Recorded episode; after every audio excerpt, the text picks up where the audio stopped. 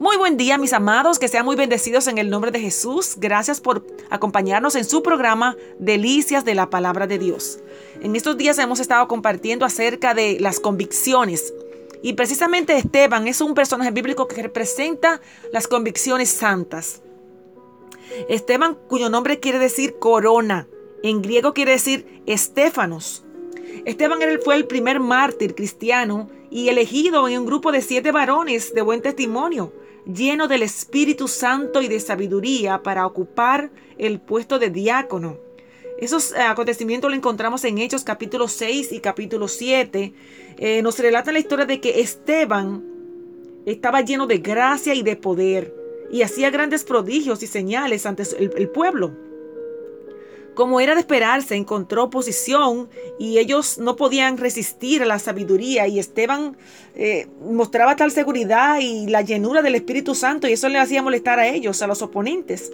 Pues formaron un complot, se pusieron de acuerdo y sobornaron a falsos testigos para acusar a Esteban de ir en contra de la ley y del lugar santo.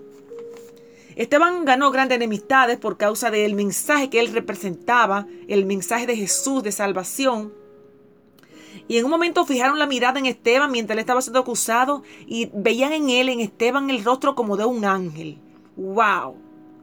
En su juicio, él dio un largo discurso criticando a las autoridades judías que lo estaban juzgando.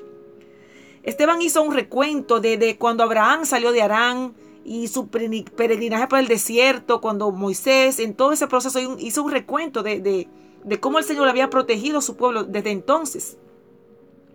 Además, Esteban le decía a ellos que eran personas de duro servicio, que no se sometían, no se humillaban. Le decía incircuncisos de corazón y de oídos, que resisten al Espíritu Santo como sus padres lo hicieron.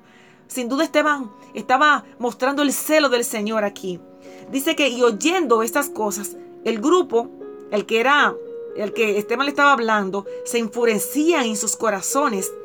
Escuchen esto, y crujían los dientes. El enojo era tan grande pero Esteban mostrando que realmente era el portador de lo que se decía, de que él ya era lleno del Espíritu Santo.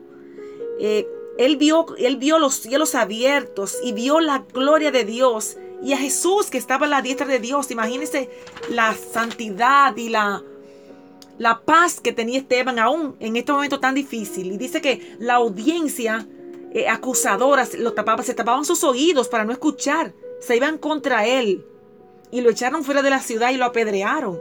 Dice que sus ropas fueron llevadas a Saulo de Tarso, que más adelante es el apóstol Pablo. En ese tiempo él no, no servía a Jesús. Le llevaron las ropas de Esteban como trofeo a, Pablo, a Saulo.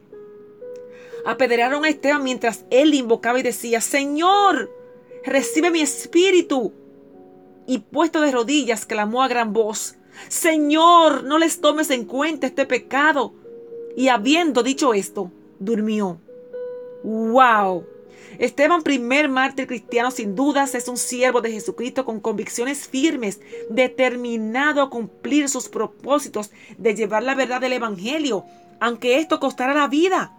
Para Esteban el vivir era Cristo y morir era ganancia, palabras que más tarde confesó Pablo. El testimonio de Esteban es sin duda uno fiel a sus convicciones, consciente de que él era lo que decía y fue probado. Esteban, cuyo nombre quiere decir corona. Que Dios te bendiga.